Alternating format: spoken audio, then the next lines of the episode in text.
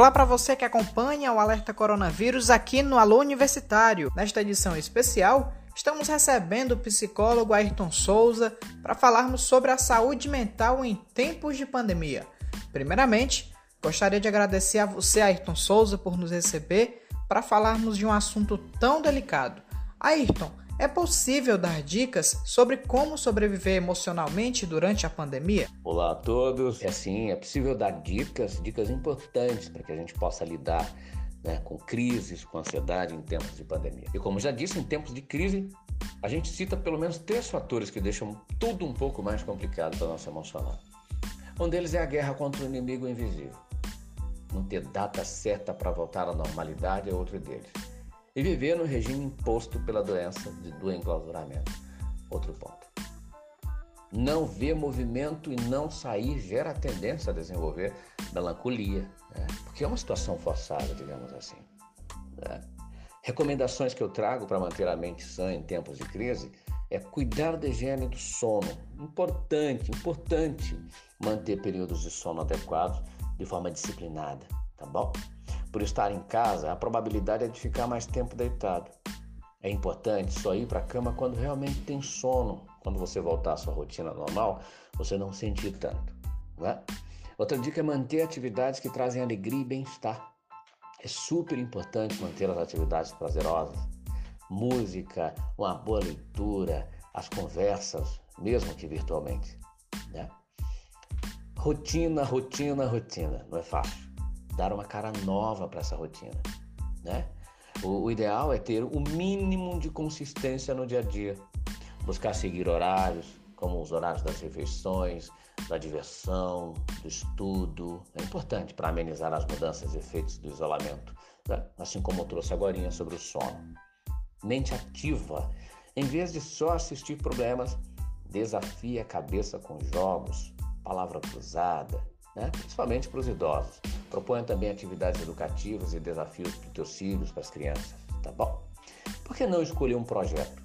Não precisa ser nada grandioso, mas é interessante ter um propósito, um compromisso consigo mesmo para não ficar com a sensação de tempo perdido.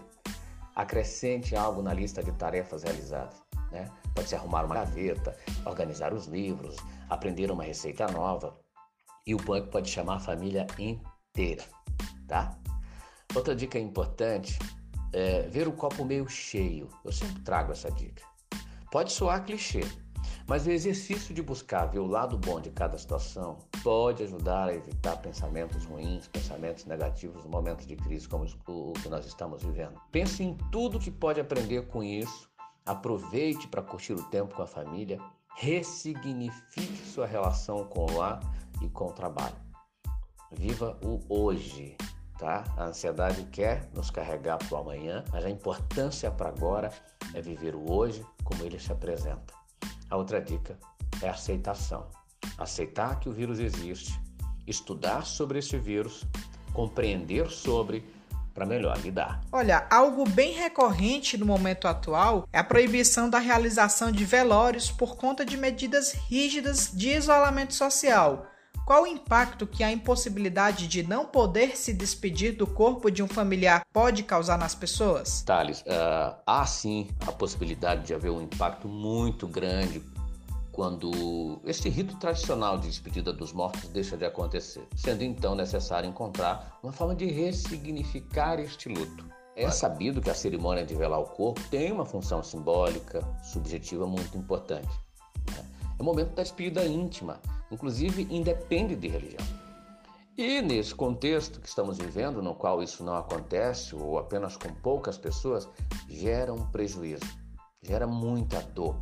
As pessoas vão precisar dar um significado novo. Contudo, é relevante considerar o fato de que alguns indivíduos necessitarão de ajuda psicoterapêutica para esse processo, com vistas a não gerar danos psíquicos. Então, há um impacto muito grande. Né? É necessário então que as famílias possam dar um significado. Né? A palavra ressignificar cabe muito dentro desse processo. Vivemos em um momento onde a informação, mais do que nunca, pode causar danos à saúde mental. Existe um limite até onde as pessoas devem se informar? Eu não diria que há um limite imposto pelo meio, mas que o sujeito né, que capta esse tipo de informação possa limitar o que pode ver ou não. Evitar informações a respeito da pandemia pode trazer mais angústia. Por isso, a dica é separar um tempo do dia para entender sozinho ou com a família as atualizações sobre o que acontece tanto na região onde mora quanto no mundo. Não podemos ficar reféns das notícias que chegam, mas é necessário filtrar, principalmente o que recebemos via WhatsApp ou outras mídias sociais. Né? Dessa forma, é importante que elejamos informações oficiais Outro quesito importante. Oriento que você escolha uma horinha do dia para estar vendo esse tipo de conteúdo, deixando o restante do dia livre para outros afazeres, até para uma renovada na rotina. Ayrton, foi um bate-papo bem rápido, porém muito rico.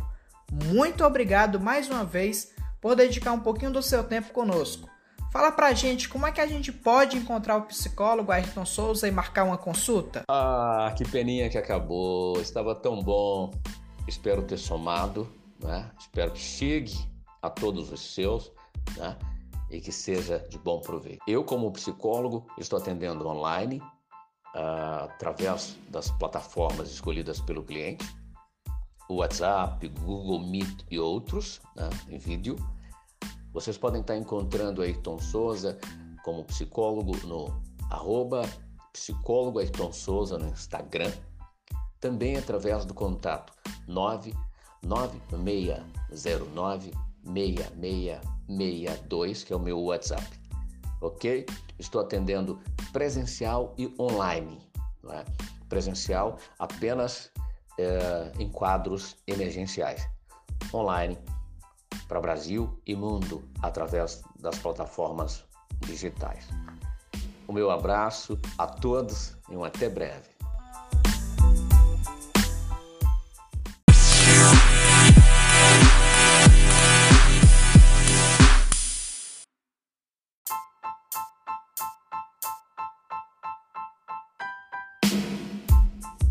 Bom, pessoal, ficamos por aqui em mais uma edição especial do Alerta Coronavírus aqui no Alô Universitário. Um forte abraço e até a próxima!